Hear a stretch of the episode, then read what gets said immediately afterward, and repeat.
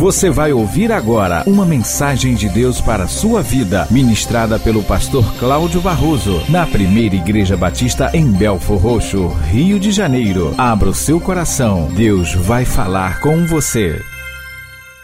Há quanto tempo você não ouve uma história? Eu não sei quantos de vocês têm contado história para os seus filhos, você que tem filhos pequenos. A Beatriz gosta muito. Ela sempre me pede para eu contar uma historinha antes de dormir. A Natália, minha filha, que está com 17 anos, completados agora dia 4, até hoje, desde os 5 anos de idade, eu não consegui terminar uma história. Toda noite eu tentava contar para ela a história de José. E nunca eu conseguia terminar a história, porque eu dormia antes. Eu dormia antes, ela acabava dormindo porque eu dormia antes. Eu me deitava ao lado dela ou me deitava muitas vezes no tapete, aos pés da cama, contando a história e acabava adormecendo. Eu não sei, Natália, se você está me ouvindo hoje, assistindo hoje, mas eu hoje vou terminar a história. Porque hoje eu vou contar para você a história de José do Egito. Na verdade, eu vou ler a história de José do Egito. Pastor, mas eu já conheço, já assisti até o filme. Segura no ombro de quem está do teu lado, diz para ele: essa história, como será contada você talvez não tenha ouvido. Então abra os ouvidos e receba com carinho a história. Agora você vai fazer uma coisa, irmão e irmã, dá uma olhadinha para quem está do seu lado. Tem gente que não suporta ouvir história, porque história contada é como canção de ninar. Então, fica com seu braço por trás do ombro dessa pessoa. Descansa seu braço aí no encosto do banco. Porque se você notar, né, se você perceber que essa pessoa está confundindo a história com canção de ninar. Você dá um leve, uma, faz uma leve compressão no ombro, aqui, ó, bem aqui nesse cantinho. Se não funcionar, você aperta. Quando der aquele salto, isso está tá certo de que voltou. Tá bem? Porque eu vou contar uma história, eu vou fazer uma leitura um tanto quanto longa do texto bíblico, que nós não estamos acostumados a ver o pregador fazê-lo. Então, eu vou ler e você anote, porque a sua versão é um pouquinho diferente, talvez, da minha, fica meio desconfortável acompanhar uma leitura numa tradução diferente. Eu vou ler Gênesis a partir do capítulo 39. Quando eu chegar em Apocalipse, teremos terminado. Então permaneça com o braço aí no encosto do banco desse nosso irmão querido, dessa nossa irmã, tá bem? Gênesis capítulo 39, a partir do versículo 1, leio assim. José foi levado ao Egito e Potifar, oficial de Faraó, comandante da guarda egípcio, comprou-o dos ismaelitas que o tinham levado para lá. O Senhor era com José. Todas as vezes que você ouvir esse termo, eu gostaria que você repetisse. Depois que eu ler, sem eu precisar pedir, eu gostaria que você repetisse.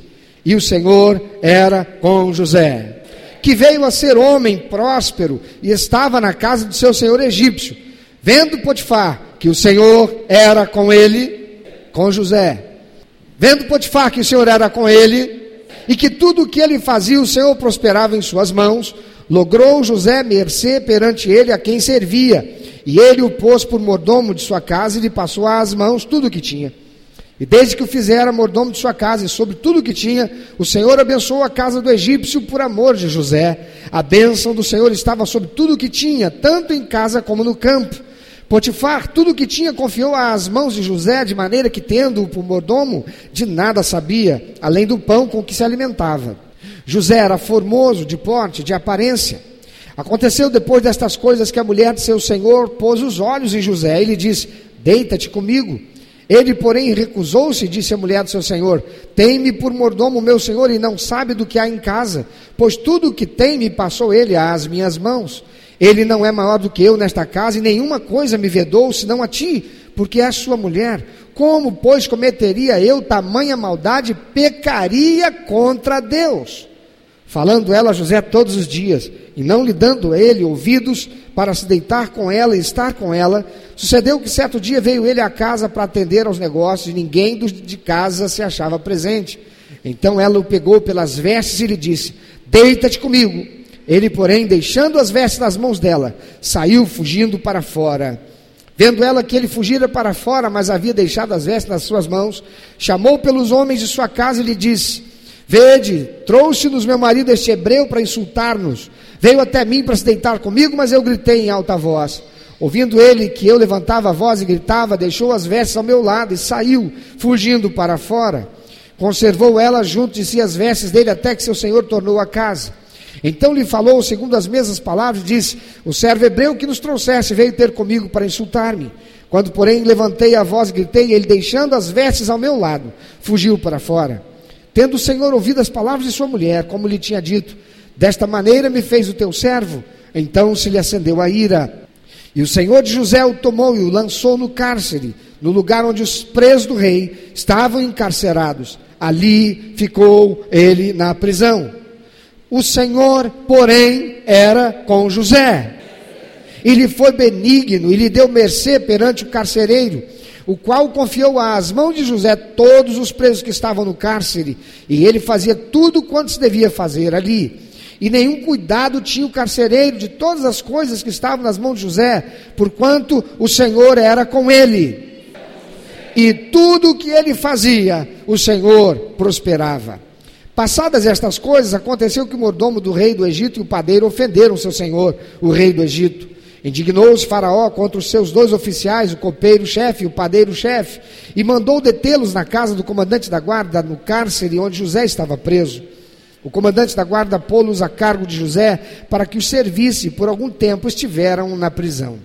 E ambos sonharam, cada um seu sonho na mesma noite, cada sonho com a sua própria significação. O copeiro e o padeiro do rei do Egito que se achavam encarcerados. Vindo José pela manhã, viu-os e, os, e eis que estavam turbados. Então perguntou aos oficiais de Faraó, que com ele estavam no cárcere da casa do seu senhor: Por que tendes hoje triste o seu semblante? Eles responderam: Tivemos um sonho e não há quem o possa interpretar. Disse-lhe José: Porventura não pertencem a Deus as interpretações? Contai-me o sonho. Então o copeiro-chefe contou o seu sonho, José lhe disse: Em meu sonho. Então o copeiro-chefe contou o seu sonho a José e lhe disse: Em meu sonho havia uma videira perante mim, e na videira três ramos. Ao brotar a vide havia flores, e seus cachos produziam uvas maduras. O copo de Faraó estava na minha mão. Tomei as uvas e as espremi no copo de Faraó e o dei na sua própria mão.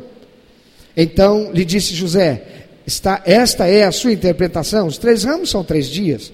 Dentro ainda de três dias, Faraó te reabilitará e te reintegrará no teu cargo, e lhe darás, e tu lhe darás o copo na própria mão dele, segundo o costume antigo, quando lhe eras copeiro. Porém, lembra-te de mim quando tudo te ocorrer bem, e rogo-te que sejas bondoso para comigo e faças menção de mim a Faraó, e me faças sair desta casa porque de fato fui roubado da terra dos hebreus, e aqui nada fiz para que me pusessem nesta masmorra.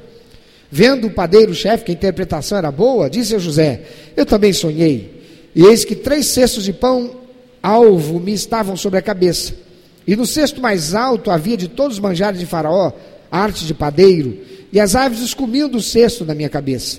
Então lhe disse José: A interpretação é esta: os três cestos são três dias. Dentro ainda de três dias, Faraó te tirará fora a cabeça e te pendurará no madeiro, e as aves te comerão as carnes. No terceiro dia, que era aniversário do nascimento de Faraó, deu este um banquete a todos os seus servos, e no meio desses reabilitou o copeiro-chefe e condenou o padeiro-chefe. Ao copeiro-chefe reintegrou no seu cargo, no qual dava o copo na mão de Faraó, mas ao padeiro-chefe enforcou, como José havia interpretado. O copeiro-chefe, todavia, não se lembrou de José, porém dele se esqueceu. Passados dois anos completos, Faraó teve um sonho. Parecia-lhe achar-se ele de pé junto ao Nilo. Do rio subiam sete vacas formosas à vista e gordas e pastavam no carraçal. Após elas subiam do rio outras sete vagas feias à vista e magras e pararam junto às primeiras na margem do rio. As vacas feias à vista e magras comiam as sete formosas à vista e gordas. Então acordou o Faraó. Tornando a dormir, sonhou outra vez, de uma só haste saíam sete espigas cheias e boas. E após elas nasciam sete espigas mirradas, crestadas do vento oriental. As espigas mirradas devoravam as sete espigas grandes e cheias. Então acordou o Faraó. Fora isto um sonho. De manhã, achando-se ele de espírito perturbado, mandou chamar todos os magos do Egito e todos os seus sábios, e lhes contou os sonhos, mas ninguém havia que lhes interpretasse. Então disse Faraó, o copeiro-chefe: Lembro-me hoje das minhas ofensas. Estando Faraó muito indignado contra os seus servos e pondo-me sob prisão na casa do comandante da guarda, a mim, ao padeiro-chefe, tivemos um sonho na mesma noite, eu e ele. Sonhamos e cada sonho com a sua própria significação. Achava-se conosco um jovem hebreu, servo do comandante da guarda. Contamos-lhe os nossos sonhos e ele nos interpretou, a cada um segundo o seu sonho. E como nos interpretou, assim mesmo se deu. Eu fui restituído ao meu cargo, o outro foi enforcado. Então Faraó chamou, mandou chamar a José e o fizeram sair à pressa da masmorra. Ele se barbeou, mudou de roupa e foi apresentar-se a Faraó. Daí para frente você deve conhecer a história. Faraó reconhece em José a presença gloriosa do Deus vivo e todo-poderoso. Ele tem o seu sonho explicado por José, era um sonho profético. Haveriam sete, haveria sete, dias, sete anos de seca, depois de sete anos de fartura. Faraó, vendo a sabedoria de José, que além de interpretar o sonho, deu a orientação do que deveria ser feito, levantou José de escravo, depois prisioneiro, agora tornado governador de todo o Egito. Aleluia. Alguém dormiu? Não. Então eu devo ter melhorado na capacidade de contar a história. Amados, quem era José? José era o filho mimado, mais moço, de onze filhos que Jacó tivera. Ele era o filho querido da esposa por quem Jacó trabalhara 14 anos para ter o direito de tê-la por esposa. Era a esposa do amor, era a esposa da paixão de Jacó. Ela fora estéril, mas depois de Lia, sua irmã, com quem Jacó casou enganado por, pelo pai ah, e teve que trabalhar mais sete anos, Lia deu filhos, mas a esposa do coração era estéril. E depois de dez filhos, Finalmente Deus abriu a madre de Raquel e ela dá a, fi, dá a Jacó o filho que Jacó dá o nome de José. Por isso, José foi um filho muito mimado por seu papai. Porém, José era temente a Deus. E por isso mesmo ele foi escolhido pelo Senhor para fazê-lo prosperar, para através dele cumprir a promessa feita ao seu avô Abraão, bisavô. Pois Deus prometeu a Abraão: Você vai sair da sua terra, da sua parentela, e eu vou fazer de você uma grande nação. Jacó tem agora onze filhos, mas nenhum dos dez filhos mais velhos que José agradou a Deus. José, porém, ele era aplicado em conhecer a história do povo de Deus, em conhecer Deus. José, ele era temente a Deus, e por isso mesmo Deus o escolhe. Ele era o mais novo, e por causa disso, socialmente menor que seus irmãos, numa sociedade em que o mais velho é quem teria o poder sobre a herança deixado pelo seu pai quando falecesse. A história de vida de José, entretanto, é marcada por sucessões de crises sofridas por ele. José tem os seus irmãos que o invejam, que desgostam dele, que o veem com raiva, até o dia em que Jacó manda José encontrar os seus irmãos que já estavam há muito tempo cuidando das ovelhas no pasto, indo daqui para ali, de modo que José pudesse trazer notícia dos seus irmãos. E quando eles o veem de longe, eles maquinam o plano: vamos matá-lo. José começa enfrentando uma crise dentro da sua própria casa. Ele sofre a rejeição dos seus dez irmãos. E não é uma mera rejeição, era uma rejeição de ódio ódio para a morte.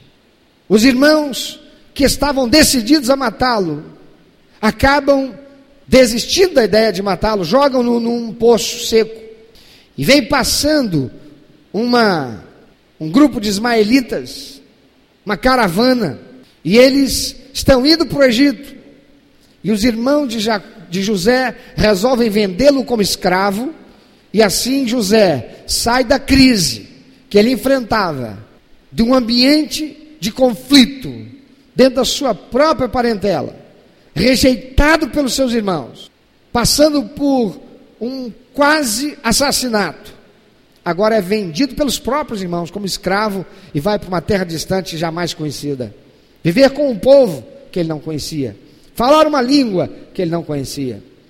Ele é levado como escravo. O filho preferido de seu pai agora vai ser escravo.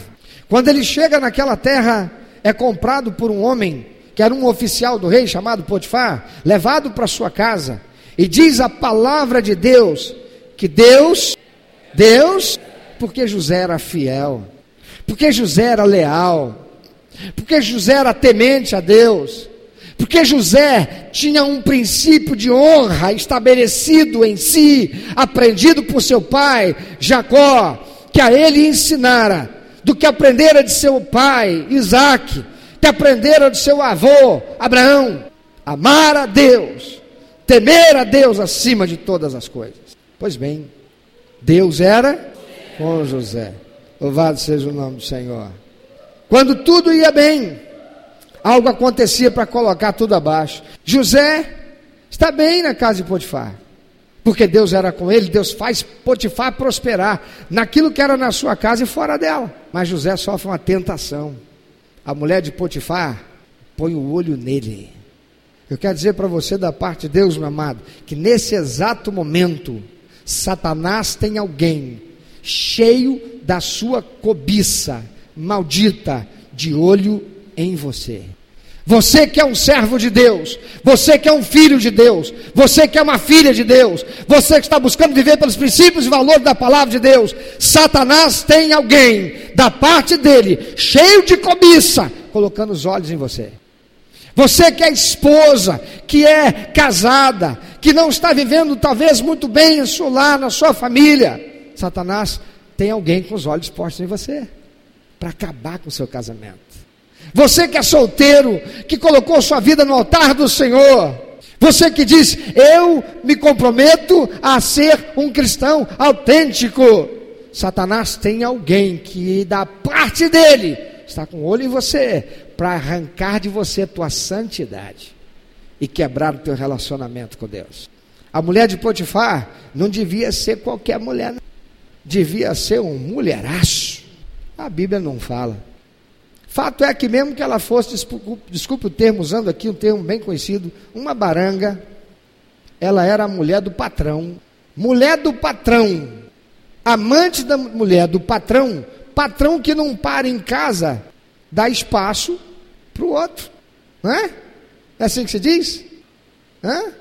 Patrão que não bate cartão, vai tomar WO. E aí, José podia muito bem parar e pensar: hum, vou deixar de ser escravo, vou virar patrão.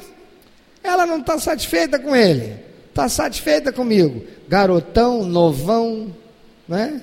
Devia ser todo malhudo, fazendo serviços, né? Braçais e tal, por certo não tinha barriguinha igual a minha. Oportunidade para esse camarada morrer e eu ficar no gozo da sua riqueza com a patroa. Fato é que Satanás colocou os olhos daquela mulher sobre José. E todos os dias aquela mulher tentava José. E diz a palavra de Deus que José, voltando-se para ela, disse: Olha, de jeito nenhum, o meu senhor Potifar colocou tudo sob os meus cuidados. A única coisa que ele me vedou foi a senhora. Como, pois, cometeria eu tamanha maldade, subentendido, contra meu senhor Potifar, ainda que eu seja escravo, e pecaria contra Deus. Meu amado, minha irmã, José era fiel a Potifar ou José era fiel a Deus? Aos dois. José era fiel a Deus E porque José era fiel a Deus, José era fiel a Potifar. Eu quero te perguntar: você é fiel a Deus? E você é fiel ao seu patrão? José era escravo e você trabalha por um salário com direito de sair fora e embora a hora que você quiser desse emprego. Você é fiel ao seu patrão? A hora de bater o cartão é às 8 horas da manhã. 8 horas da manhã você bateu o cartão e está trabalho, ou você está chegando ainda com uma desculpinha? E é desculpinha. Você é fiel ao seu patrão ou de vez em quando você chega lá com um bombril? Sabe o que é bombril, né? Aquele atestado fake, falso, comprado ali no calçadão de Belfor Roxo, por 15 reais, com carimbo que qualquer um faz, com CRM copiado de alguém, e uma assinatura que alguém inventou. Você é fiel a Deus, mas você é fiel ao seu patrão. Ele te paga um salário para você trabalhar e produzir. Você morcega. Você podia e devia fazer aquele serviço em determinado tempo. Você leva duas, três vezes mais. Você é fiel. Você é profissional liberal. Você é um microempreendedor individual. Você prega um serviço para fazer. Você diz que vai fazer esse serviço em três dias. Você leva cinco, porque você está recebendo por diária. José era fiel a Deus e ele era leal ao seu patrão, ainda que ele fosse escravo. José diz para a mulher de Potifar: Eu sou fiel ao meu Deus e sou leal ao meu patrão. Amados, a mulher de Potifar fica zangada com ele e inventa a situação. Porque Satanás, querido, quando ele quer destruir, ele não desiste porque a primeira tentativa foi frustrada. Ele vai tentar até o dia da sua morte. A palavra de Deus diz que ele está ao derredor, o diabo, bramando como leão, buscando quem possa tragar. E a Bíblia diz por quanto tempo ele faz isso? Ele vai fazer enquanto a gente viver. O propósito dele é que ele não pode colocar minha alma no inferno, porque eu já recebi Jesus como meu único atento de Salvador. Ele quer trabalhar e vai trabalhar para fazer tudo para que a minha vida aqui nesta terra seja um inferno. Ele quer roubar minha paz, ele quer roubar minha alegria, ele quer roubar a minha comunhão com Deus. Porque aquele que perde a comunhão com o Espírito Santo de Deus não pode ter paz. Quando tudo ia bem, Potifar chega, dá ouvidos para a mulher, Potifar provavelmente soubesse que a mulher dele não era flor que e já tinha suficiente para confiar em José, mas era a mulher dele, ele era oficial do rei. Imagina, a minha mulher e a palavra de um escravo, em quem que eu vou acreditar? Pega José e coloca na cadeia. Foi para Bangu 1 que mandou? Foi para Alcaçuz? Não. Foi para um presídio federal. José foi para o presídio onde ficavam os prisioneiros do Faraó. Por quê? Porque Potifar não era qualquer um. E lá, José, diz a palavra de Deus, e Deus era com José. Tudo que José fazia prosperava. Onde José colocasse a mão, prosperava. O carcereiro olha para José e diz: esse camarada é diferente.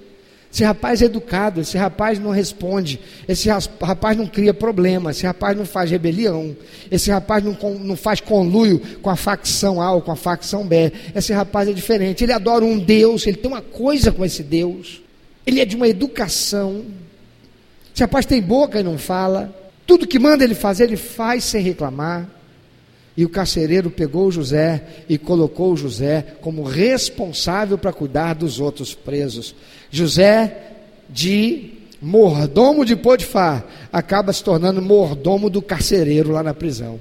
E quando tudo parece que vai bem, porque Deus usa José, porque o copeiro do rei, o padeiro do rei vem, tem sonhos, e Deus usa José para interpretar os sonhos. Um vai morrer e o outro será levantado de volta à sua posição junto ao Faraó.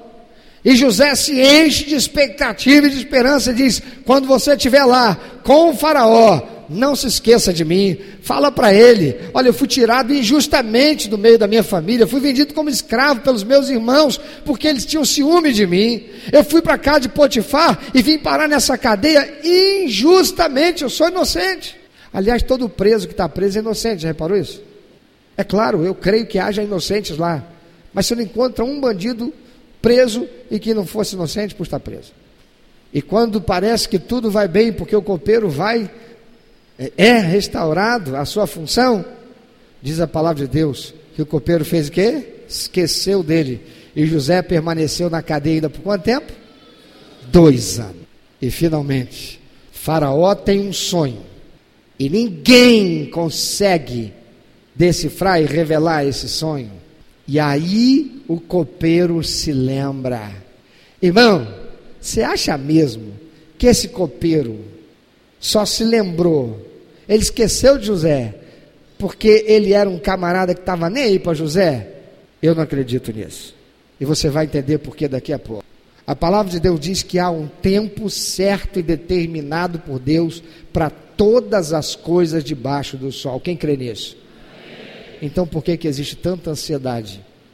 Quando tudo ia bem, algo acontecia para colocar tudo abaixo e José tinha que começar tudo de novo. A história da vida de José é marcada por sucessões de crises sofridas por ele. O que nós aprendemos desse texto é que José, apesar de sofrendo as crises, permanecia fiel aos seus princípios e valores de Deus que lhe foram ensinados por seu pai, bem diferente de seus outros dez irmãos.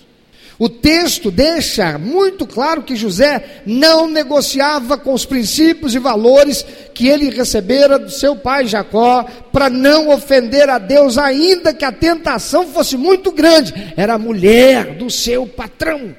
A história de vida de José é marcada por terríveis reveses, porém, o texto sagrado faz questão de enfatizar em cada um dos reveses na vida de José, dizendo: O Senhor, o Senhor, o Senhor era com José.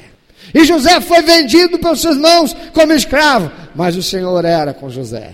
A mulher de Potifar fez lá e tal, e Potifar colocou José na cadeia, mas o Senhor era com José. Em todo o tempo, o que vemos é o Senhor estando com José. Quem esteve aqui hoje pela manhã ouviu a palavra de Deus? O que é que Jesus Cristo disse? Se comerdes da minha carne e beberdes do meu sangue, eu permanecerei em ti. E comer da carne e beber do sangue de Jesus é viver como ele viveu, morrendo para o mundo, para a carne e para o diabo, vivendo em santidade e morrendo em santidade, porque o seu propósito era viver para a glória de Deus. Para que que você foi criado? Para dar prazer ao coração de Deus. Pareceria alguém assistindo a história de José que Deus fosse um sádico porque quando a situação de José melhorava, novamente vinha uma crise para batê-lo. Eu não sei quanto a você, mas eu já tive muito medo quando as coisas estavam indo muito bem para mim. Houve um tempo que a coisa estava indo tão bem para mim que eu comecei a desconfiar. Falei, tem alguma coisa errada. Nunca teve facilidade. A coisa nunca foi bem assim por tanto tempo. Sei não, hein? Acho melhor botar minha barba de molho.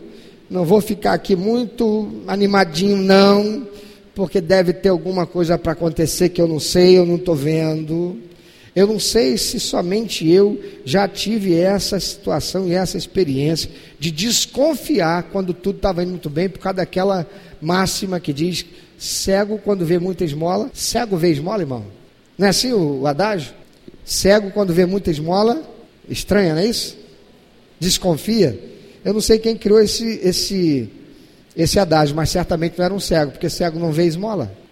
Já parou para pensar nisso? Mas o fato é que eu ficava com um medo terrível.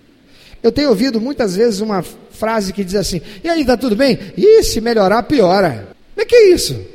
Se melhorar, estraga. Se melhorar, piora. Eu não sei se você já falou isso, mas isso é uma terrível uma besteira. E é uma palavra de maldição que você está lançando contra si mesmo. Porque a palavra de Deus, sei, isso não é coisa de misticismo gospel, não. É a Bíblia, a palavra de Deus. A palavra de Deus diz assim: a vida e a morte estão no poder da língua, e aquele que bem a usar comerá do seu fruto. E aí alguém te pergunta: e aí, você mora onde? Não, eu não moro, não, me escondo. Vamos chamar aquilo lá de. Eu me escondo. Lá na frente a gente encontra aquela pessoa vivendo num lugar onde ela realmente se esconde que eu tiroteio, de repente está comendo para lá e para cá. Antes era uma paz terrível. E aí, está tudo bem? Ah, se melhorar, piora. Se melhorar, estraga. A vida e a morte estão no poder da língua. E aquele que bem usar, comerá do seu fruto. Amado, alguém lendo esse texto ou assistindo um filme, poderia pensar: que Deus sádico é esse? Tem prazer no sofrimento do infeliz. O cara passa por tudo isso, quando tudo está indo bem, vem com mais uma crise. Talvez seja a sua realidade. Você casou, estava tudo muito bem, de repente o casamento não era aquilo que você imaginava, começou a ter problema. Você ficou desempregado. E como é que você vai pagar as contas todas? Porque você comprou tudo aquilo no seu enxoval e contraiu todo aquele compromisso financeiro, e agora como é que vai ser? Ficou desempregado, recém-casado. E você é um crente que tem buscado andar fiel, honrando a Deus, como José, e vem esse revés da sua vida, não entendo o que está acontecendo aqui.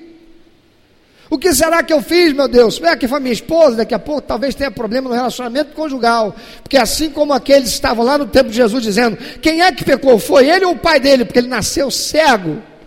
Jesus pega e diz: não, é assim para que seja manifesto a glória de Deus.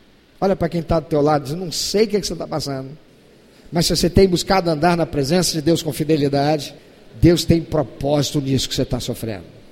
O texto diz que Deus estava com José. Como é que esse Deus poderia ser um sádico?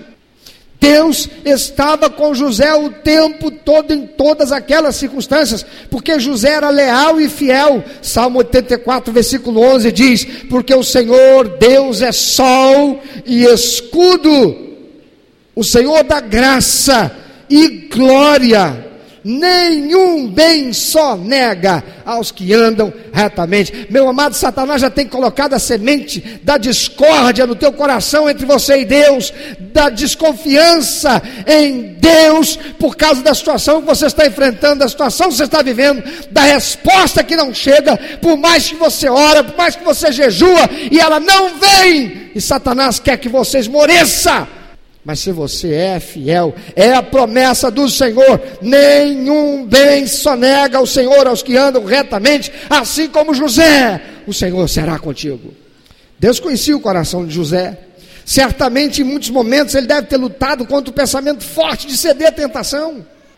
Em algum momento, certamente ele deve ter sofrido com o pensamento de que o Deus de seu pai Jacó, a quem ele tanto prezara e estava sendo fiel, a verdade é que ele não existia ou não se importava nada com ele. Você já teve esse pensamento? Por favor, ajude essa pessoa que está aí e ajude o pastor. Olha para ela e diga: todo pensamento mal contra você mesmo não vem de você, não vem de Deus, vem do diabo. Quanto pensamento mal você já teve para fazer o mal a você mesmo?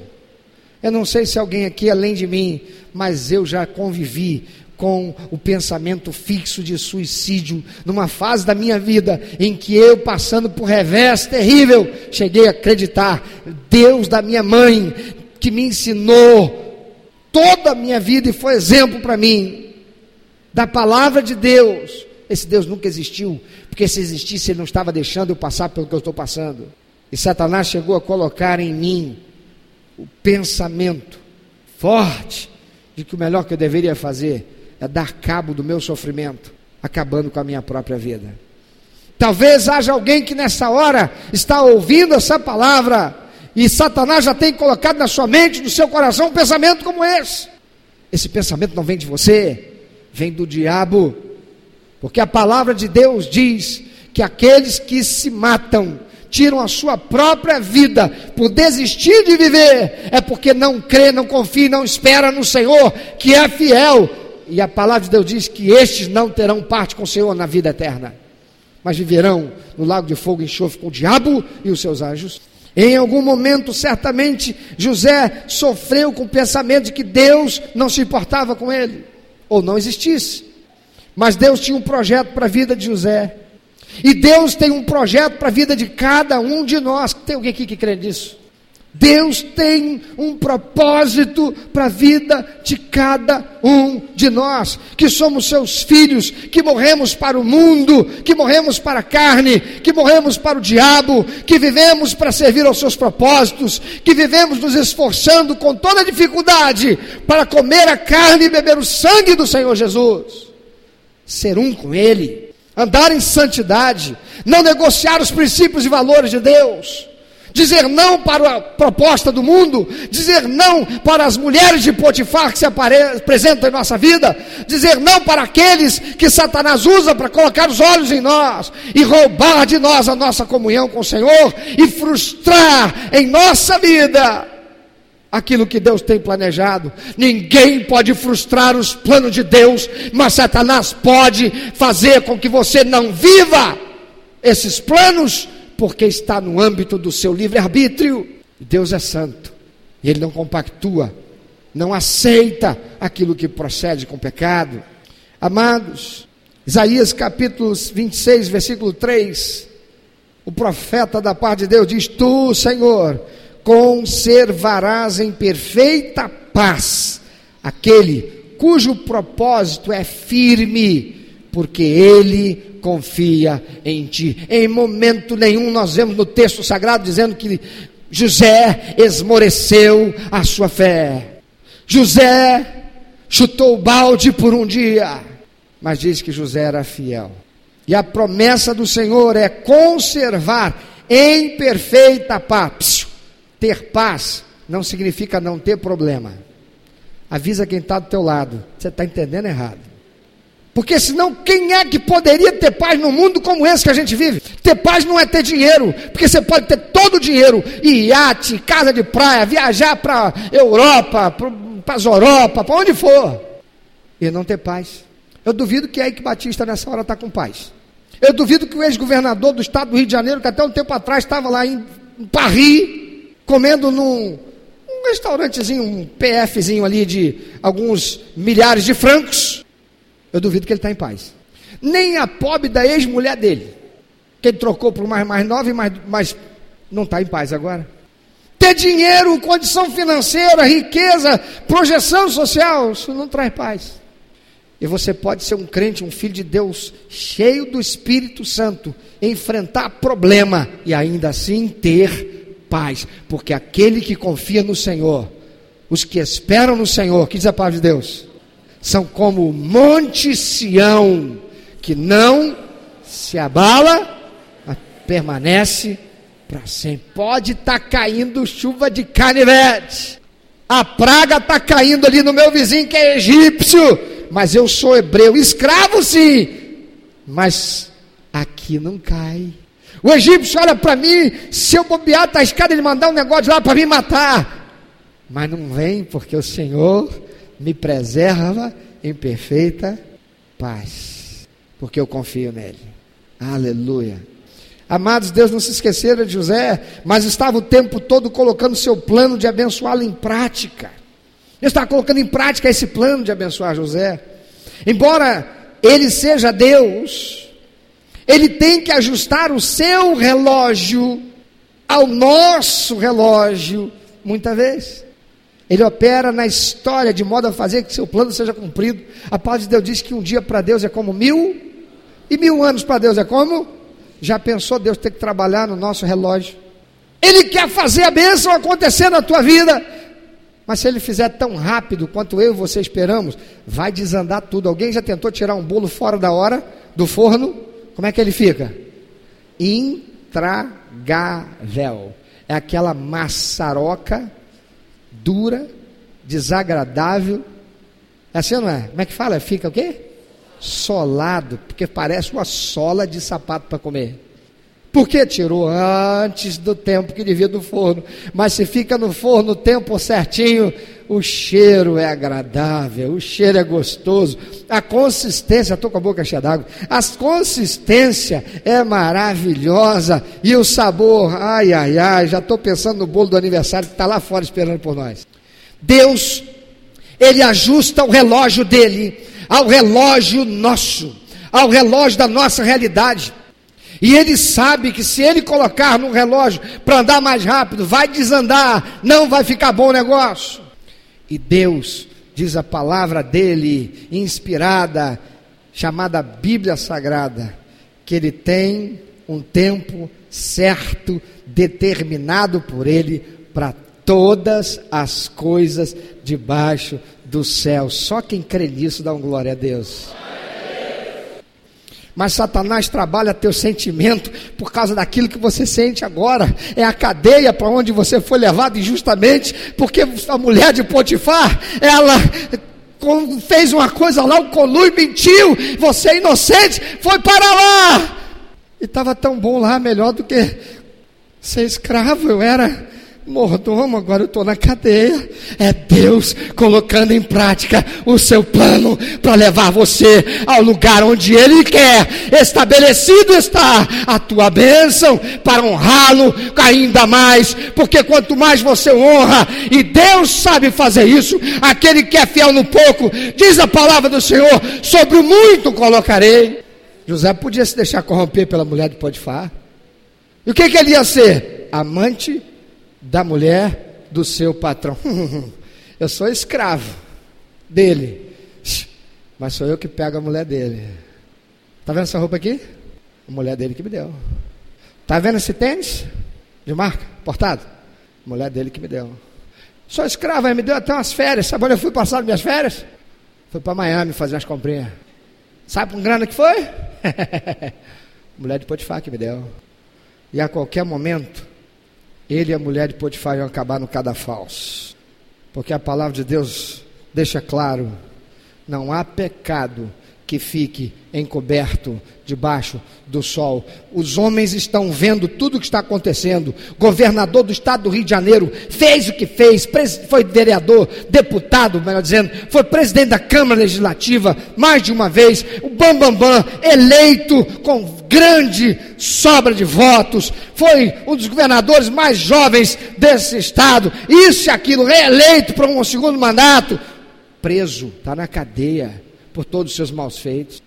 E outros, esta semana, foram revelados. E mais um processo, e mais tempo de cadeia. E se a justiça seguir o seu curso, e ele cumprir todo o tempo de cadeia, ele não sai de lá senão morto.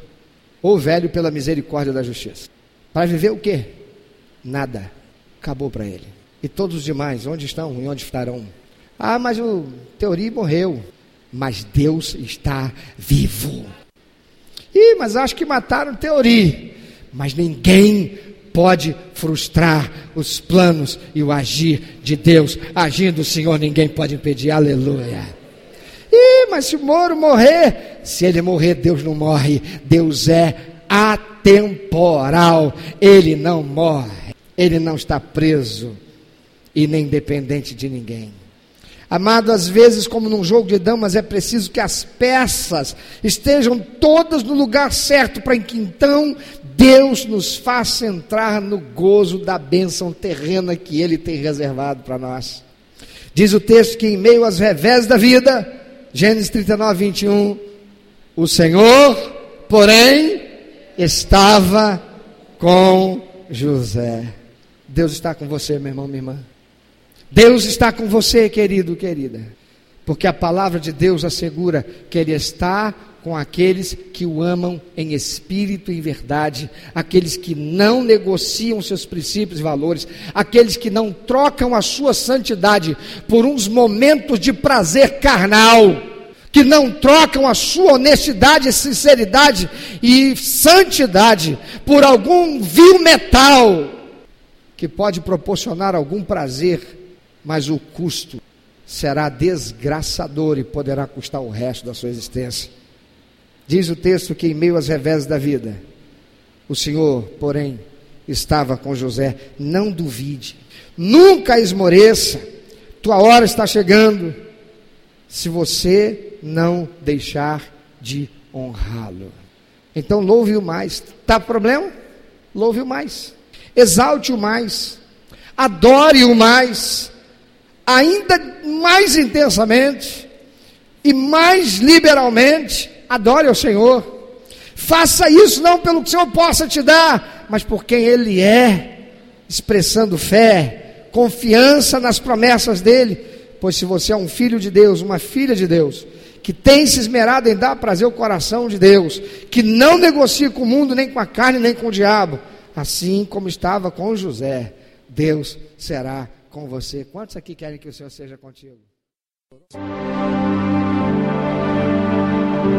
Meu amado ouvinte, Você que ouviu esta mensagem, se Deus tem falado ao seu coração, se você foi constrangido pelo Espírito Santo e quer compartilhar isso conosco, quer que nós estejamos orando por você. Se você quer nos informar que você recebeu Jesus como teu único, eterno e suficiente Salvador, se você quer saber um pouco mais a respeito do que fazer para dar prazer ao coração de Deus e viver a vida que o Senhor tem reservado para você, vida de paz, de equilíbrio, de satisfação, entre em contato conosco. Ligue para nós. Anote, por favor, é 21 2761 1059 21 2761 1059. Entre em contato conosco. Deus quer continuar falando com você.